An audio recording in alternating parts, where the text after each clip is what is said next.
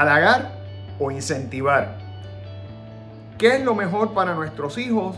Eso es el tema que tenemos para ustedes hoy en este episodio de Yo Soy un Papi, el podcast.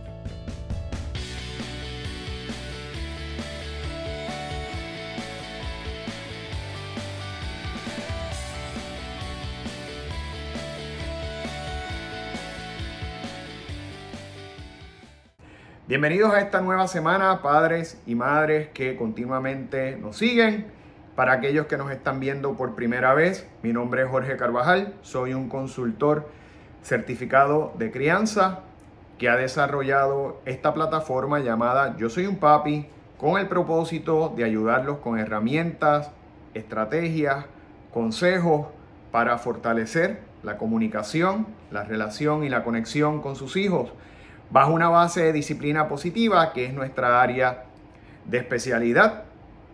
Hacemos este contenido todas las semanas, de forma que ustedes tengan herramientas continuas para mejorar su versión como padres y madres. Eh, he querido tocar este tema hoy porque empezamos las clases y yo creo que es importante hacer una evaluación entre estas dos herramientas que tenemos, ¿verdad? El halago este, y el incentivo para nosotros escoger qué es lo mejor, qué es lo más conveniente para fortalecer y crear eh, confianza a largo plazo a nuestros hijos. Y no significa que tengamos que eh, de hacer solamente una cosa, pero definitivamente desde mi perspectiva hay una que crea una mejor base de confianza que la otra. Pero antes de entrar de lleno al tema, les invito a que se suscriban a nuestro canal de YouTube oprimiendo el botón de suscripción y cliqueando el icono de la campana de manera que reciban semanalmente la notificación cuando subimos un nuevo episodio para usted.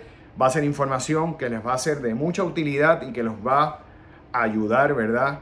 En esa encomienda tan complicada, pero tan gratificante que tenemos en nuestra vida, que es la crianza de nuestros hijos. Y continuando con el tema, pues como les estaba diciendo, yo creo que es importante, ¿verdad? Eh, tener un balance en términos de lo que son los halagos y de lo que son eh, los incentivos, incentivar a nuestros niños. Muchas veces eh, caemos en lo que son los halagos, los halagos, los elogios desde pequeños en nuestros niños. Empezamos a identificar unas características en nuestros niños que como padres nos empiezan a hacer sentir bien, que nos llenan de orgullo y que nosotros empezamos a comunicarle a nuestros hijos haciéndolos conscientes de ello. Eh, y voy a dar un ejemplo que es bastante común y es la, inteligente, la inteligencia, ¿verdad? Esa característica tan eh, importante, tan extraordinaria, que como seres humanos eh, nos ayuda en muchas fases de nuestra vida, nos ayuda a tomar decisiones con juicio, nos ayuda a hacer buen análisis, nos ayuda a manejar nuestras emociones, porque no solamente estoy hablando de la inteligencia cognitiva, sino también de la inteligencia emocional. Y cuando nosotros empezamos a identificar en nuestros hijos que poseen una inteligencia marcada, muchas veces por el amor que tenemos a nuestros hijos, porque queremos crear confianza en ellos, porque a veces es inevitable que por la emoción, que por el orgullo que sentimos, lo comuniquemos, comenzamos en unos patrones continuos de halagos. Qué inteligente eres, es que tú eres sobresaliente, es que tú eres un niño tan brillante. Ya, ya la inteligencia la cambiamos entonces por brillo, la estamos llevando, ¿verdad? A otra escala eh, y así por el estilo comenzamos un patrón de halagos que el niño o la niña se van acostumbrando a recibir. La realidad es que a todos los seres humanos nos gusta recibir halagos, ¿verdad? Nos gusta que nos digan eh, si somos inteligentes, si, somos, si hicimos un buen trabajo, eh, si nos vemos bien, si estamos bien vestidos, si olemos bien. En fin, yo creo que todos los halagos, los seres humanos por condición eh, natural, nos gustan los halagos, nos crean confianza, nos hacen sentir bien y fortalecen sin duda alguna nuestra autoestima. La situación está en cuando nosotros empezamos de hacer de esos halagos y los convertimos ya en un patrón que pueden, ¿verdad? Pueden entonces caer en lo que es narcisismo. Y tenemos que tener mucho cuidado con eso, porque a largo plazo eh, eso puede convertirnos en personas que no necesariamente eh, tengan características importantes como sensibilidad, empatía, humildad. Y desde mi perspectiva, yo creo que es importante que nosotros le enseñemos a nuestros hijos esos valores, esos principios que a largo plazo los van a hacer eh, tener mejores relaciones y mejores interacciones humanas porque nosotros no vivimos solos, nosotros vivimos con otras personas que también tienen emociones, que tienen necesidades y que de igual manera pueden ser tan inteligentes como nosotros, pueden ser tan bonitos o bonitas como nosotros y, eh, y es importante que estemos claros. El gran peligro de, de establecer un patrón de halagar, elogiar constantemente a nuestros hijos es en que precisamente puedan convertirse en niños eh, engreídos, en niños, ¿verdad?, que eh, entienden que pueden crear una percepción de superioridad a otras personas y que eso los conviertan en personas engreídas, eh, que pierdan, ¿verdad? Por, ese, por esos elementos, pierdan entonces eh, la empatía, pierdan la sensibilidad, pierdan la receptividad a escuchar otras personas, porque como su opinión es la mejor y como no hay nadie mejor que yo, ni más inteligente, ni con mejores ideas, ni más brillante, pues ¿para qué escuchar a los demás? Y ese es el gran peligro de nosotros crear un eh, patrón continuo de elogio, de halago. A veces, ¿verdad? Inevitablemente vamos a tener también otras personas en la familia que, por ejemplo, si nosotros compartimos eh, las notas de los niños, eh, las actividades, lo sobresaliente que nuestros niños están siendo en la escuela y muchas veces lo podemos hacer sin ningún tipo de maldad, sino de una manera natural, pues abuelo, abuela, tío, este, pueden empezar también con esos patrones. Entonces, eh, tendríamos mamá, papá, tío, abuelo, abuela, primo, todo el mundo elogiando continuamente, ¿verdad? Al niño o a la niña y eso sin lugar a duda eh, puede llevarlos a convertirse en una persona narcisista desde, ¿verdad? Yo lo estoy haciendo desde mi perspectiva, pero eso pasa por condición natural. Y el problema de eso es que a largo plazo, si mantenemos eso, cuando llegan a cierto, eh, a cierta edad, y ya tienes unas características tan delineadas en la personalidad, es difícil eliminarlo. Por eso es que tenemos que empezar a crear esas bases desde edades tempranas para evitar que eso nos ocurra. Yo, en mi caso les digo, yo prefiero, ¿verdad? Eh, y aunque en un momento puedo también halagar a mis hijos porque soy un padre común y corriente y les puedo decir a uno de mis niños, este, wow, qué guapo te ves hoy, o qué lindo te quedó ese peinado. Este, y puedo hacerle, ¿verdad?, algún tipo de elogio porque es normal.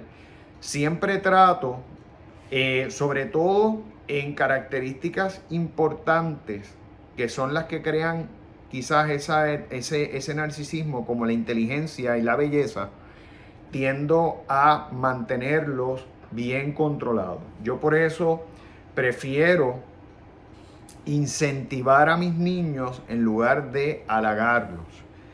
Y me explico.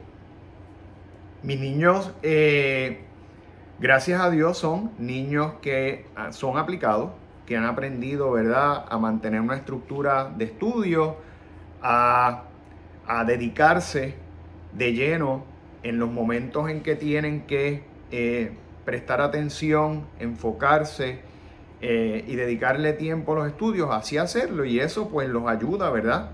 A mantener un buen rendimiento académico. Sin embargo, cuando llegan las notas y vemos, ¿verdad? Que son notas positivas, nosotros no, ¿verdad? La mamá y yo, eh, que esto lo hemos dialogado, no acostumbramos nunca a eh, resaltar la inteligencia o lo brillante que quizás puedan ser.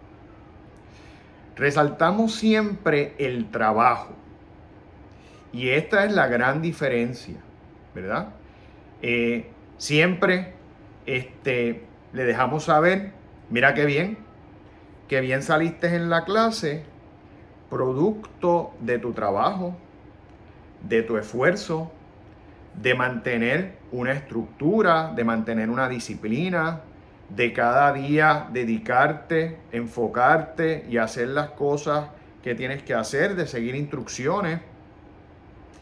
Y así por el estilo, siempre tratamos de que el enfoque sea en ese incentivo, ¿verdad? En ese aliciente de que saliste bien gracias al producto del esfuerzo del trabajo, porque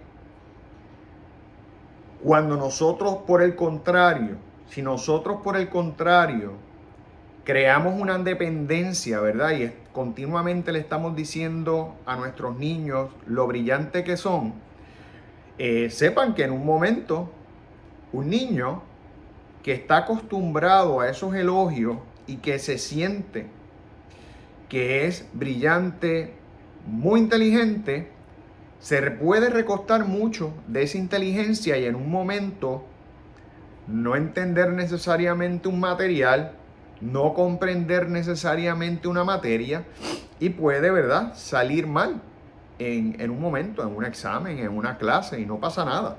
Pero sin embargo, para esa persona que está acostumbrada a siempre salir bien, a ser el más brillante, a ser el, la persona más inteligente, porque así se le ha fomentado, puede ser un gran golpe de frustración. ¿Cómo es posible que esto me haya pasado a mí? Que soy, ¿verdad? Eh, sobresaliente, que soy extraordinario, que todo el mundo me lo dice. ¿Cómo es posible que yo haya en este momento sacado esta, eh, esta nota? ¿Cómo yo me he podido caer en esta asignatura? Y eso puede causar una gran frustración versus el niño que está acostumbrado a que haya un aliciente o un, o un, incentivo por su trabajo o por su labor.